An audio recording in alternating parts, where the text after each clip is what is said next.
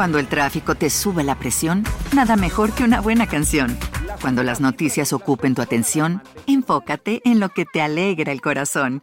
Y cuando te sientas mal, un buen médico te ayuda a sanar.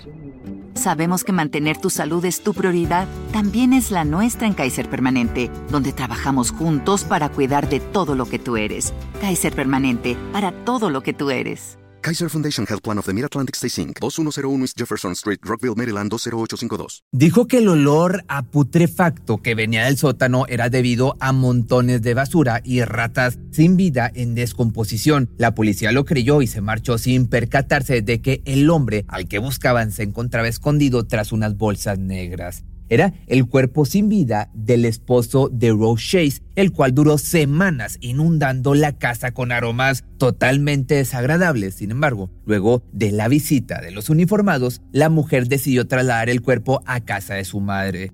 Lo hizo por partes, lo cortó y lo repartió en bolsas para basura, las cuales puso en la cajuela de su auto. Mientras tanto, en público intentaba mostrarse preocupada, utilizando a los medios de comunicación para enviar mensajes a quien, según ella, se había ido de casa por decisión propia.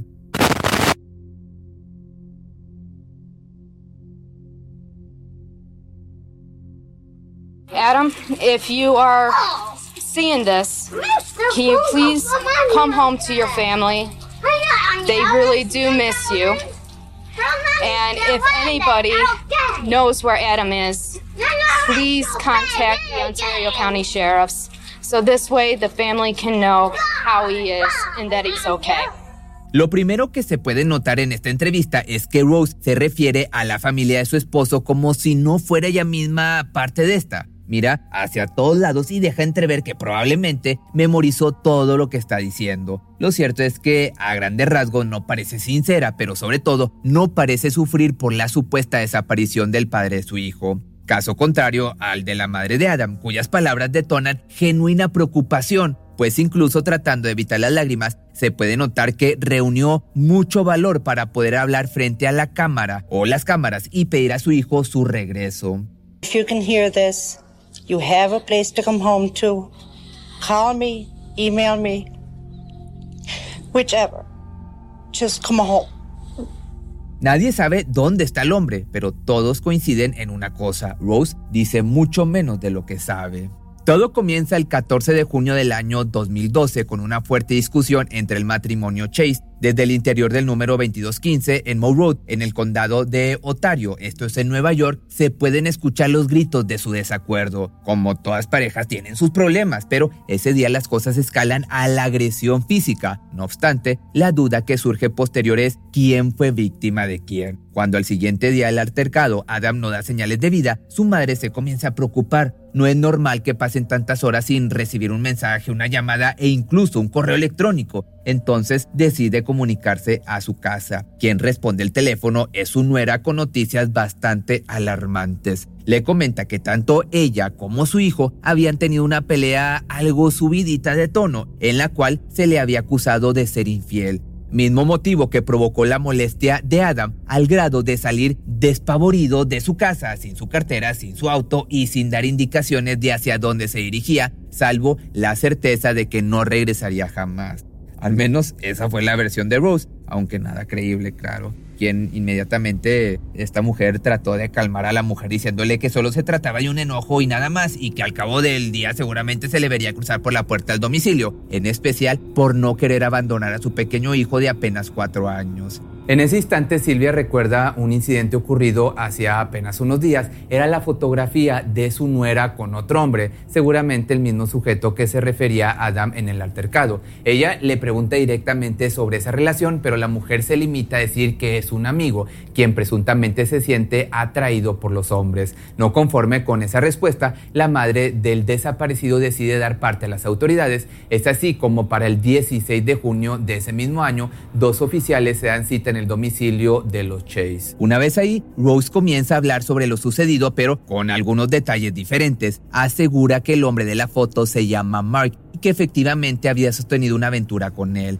Sin ser cuestionada por los motivos que la condujeron a eso, sigue la charla culpando a su esposo de no ponerle la atención que ella merecía, pero lo siguiente que revela resulta mucho más abrumador que un simple desliz en su matrimonio, esto con respecto a la paternidad del hombre con el pequeño Tristan de cuatro años. Le dije que estaba segura que el niño no era de él, lo que comenta sin titubeo a la policía que por su parte los investigadores se miran a los ojos y siguen escuchando el relato, donde supuestamente fue en ese momento que después de dar un fuerte golpe a la pared y causar un agujero, el ahora desaparecido se marcha asegurando que jamás volvería. Sin más por el momento, los investigadores entonces se retiran de la escena, pero dos días después vuelven a tocar a la puerta, esta vez acompañados de un perro entrenado, listo para encontrar un cuerpo sin vida de un humano. Cuando Rose abre la puerta, lo recibe con un ceño de molestia. No quiere que den un paso más, sin embargo, nada puede hacer al respecto. Es la autoridad.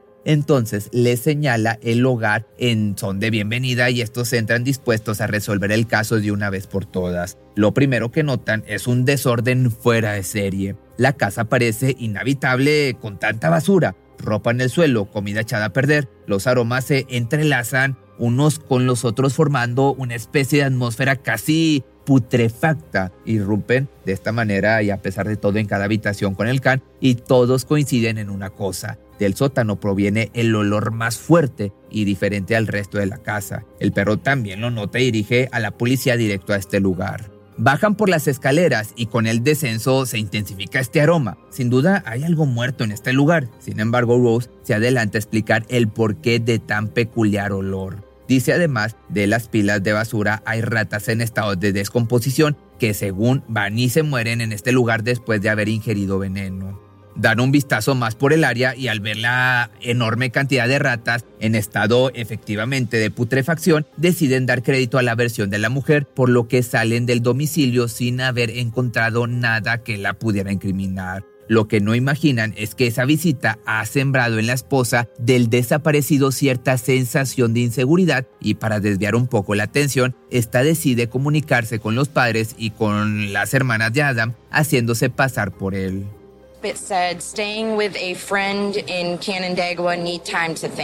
Pero contrario a lo que pudieran haber imaginado, ese extraño mensaje no llevaría a ningún lado la investigación. No tenía ningún sentido y peor aún, eso fue lo último que se supo del asunto. Lo siguiente es mantener la búsqueda vigente, volantes con el nombre de Adam Chase y sus señas particulares se pueden ver en las esquinas de la ciudad. Cinco meses después, la familia entera sigue desesperada por encontrarlo, excepto una persona, ¿quién crees tú? Pues sí, la que estás imaginando, su esposa. En el hogar que compartió con el desaparecido ahora vive Mark, no ha pasado ni un año desde que no se sabe nada sobre el paradero de quien fue su pareja desde la secundaria y ella ya ha seguido con su vida como si nada hubiera ocurrido. Se mantiene alejada eso sí de los Shays, situación que a la vez despierta las sospechas en su contra. Siempre han pensado que sabe más de lo que dice, pero ahora esa hipótesis cobra más fuerza, especialmente por haber actuado tan pronto en vivir con quien fue su amante. La policía en realidad no ha logrado por su parte nada hasta ese momento y quizá jamás lo hagan. Silvia está consciente de eso. Por eso decide actuar y llama a un antiguo amigo que trabaja como detective privado. Es así que como para noviembre del año 2012 aparece Rodney Miller. Lo primero que hace es visitar a la sospechosa, se presenta como un investigador del caso y le cuestiona absolutamente todo. Ya he dicho todo lo que sé es lo que esta mujer en cambio le responde, pero aún así lo deja dar un vistazo al interior de la casa. Curiosamente, se repite la misma historia del olor a muerto en el sótano. Le dice que es por basura y las ratas, pero Rodney no se sale muy convencido. Al contrario, su experiencia con Rose le deja muy en claro que algo no anda bien. Apenas camina a las afueras del domicilio y a su cabeza comienzan a llegar algunas ideas para desenmascarar a la mujer. Lo piensa por varios días hasta que da en el blanco. Con la información que ha recabado, se da cuenta de que hay una mujer que entra y sale de la casa. Su nombre es Sandy y en realidad solo cumple con su rol de niñera. Sin embargo, el investigador ve en ella una posibilidad solo si ésta acepta colaborar. Entonces opta por contactarla y le da algunas indicaciones. Le comenta que en cuanto tenga oportunidad le haga un comentario a Rose, específicamente que ha escuchado hablar a la policía sobre que tiene al culpable en la mira, motivo por el cual se concretará un arresto en las próximas 48 horas. Ahora ella solo debe seguir instrucciones, lo cual hace justo el 13 de diciembre del año 2012. La sospechosa escucha con atención lo que Sandy tiene que decir e inmediatamente se pone pálida. Tengo que irme, le responde, ya que en ese momento se encuentra recogiendo a su hijo Tristan, quien había pasado la noche en casa de la niñera. En el camino es interceptada por el investigador Miller. Está listo para seguir con la segunda parte del plan que consiste en hacerle creer que el caso está a punto de cerrarse. Te puedo ayudar con esto, solo dime dónde está el cuerpo. Es lo que trata este hombre de persuadir a la mujer. Entonces salen de su boca las palabras que todo el mundo había estado esperando, su confesión. No lo enterré, lo quemé es lo que le dice al investigador mirándolo a los ojos. La realidad era que efectivamente el cuerpo había pasado algunas semanas en el sótano, sin embargo, poco a poco lo fue trasladando a una propiedad de su madre ubicada en el condado de Potter Yes. Cuando esta revelación llega a oídos de las autoridades, inmediatamente se dan cita en el lugar esperando finalmente encontrar los restos del cuerpo, y así lo hacen. Mientras tanto, Rose queda bajo custodia para ser interrogada.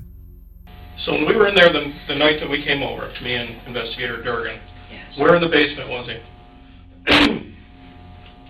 the part that I told you the light wouldn't work. Mm-hmm.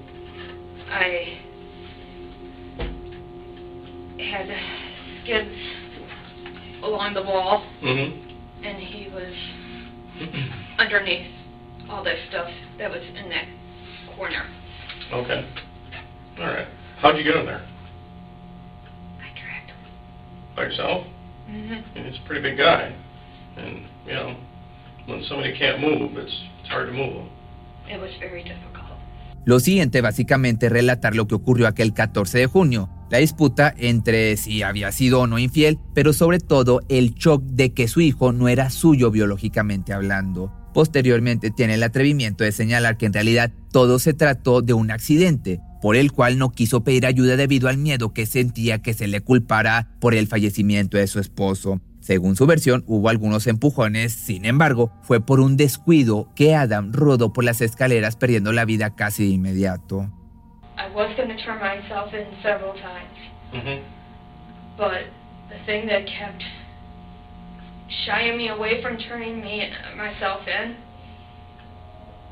was how his family acted. Mm-hmm. What do you mean by that? As in, what they were doing was, you know, making, uh, pissing me off. Mm-hmm. How about they were, you know, saying that I did all this stuff without physical evidence, and it really pissed me mm-hmm. off. Quizá por alguna especie de venganza o simplemente no quiere ir a prisión. Lo único cierto era que había escondido el cuerpo por medio año y eso tenía sus consecuencias, en especial porque jamás se le vio afligida debido a su pérdida. Al contrario, la familia del fallecido solo vio en ella maldad pura, mentiras e intentos de hacerse pasar por una buena mujer con mala suerte.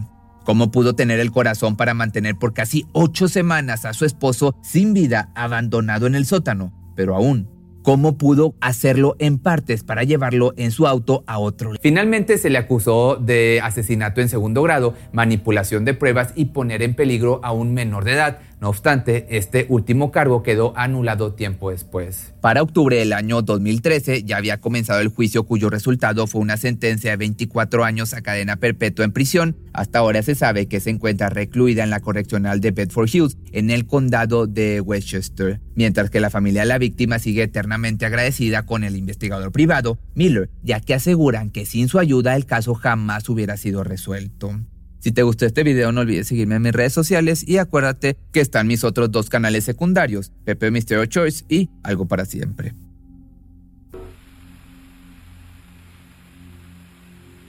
¿No se merece tu familia lo mejor? Entonces, ¿por qué no los mejores huevos? Ahora, Egglands Best están disponibles en deliciosas opciones. Huevos clásicos, de gallina libre de jaula y orgánicos de Egglands, que ofrecen un sabor más delicioso y fresco de granja que le encantará a tu familia. En comparación con los huevos ordinarios, Egglands Best contiene la mejor nutrición como 6 veces más vitamina D, 10 veces más vitamina E y el doble de omega 3 y B12. Solo Egglands Best. Mejor sabor, mejor nutrición, mejores huevos. Visita egglandsbest.com para más información.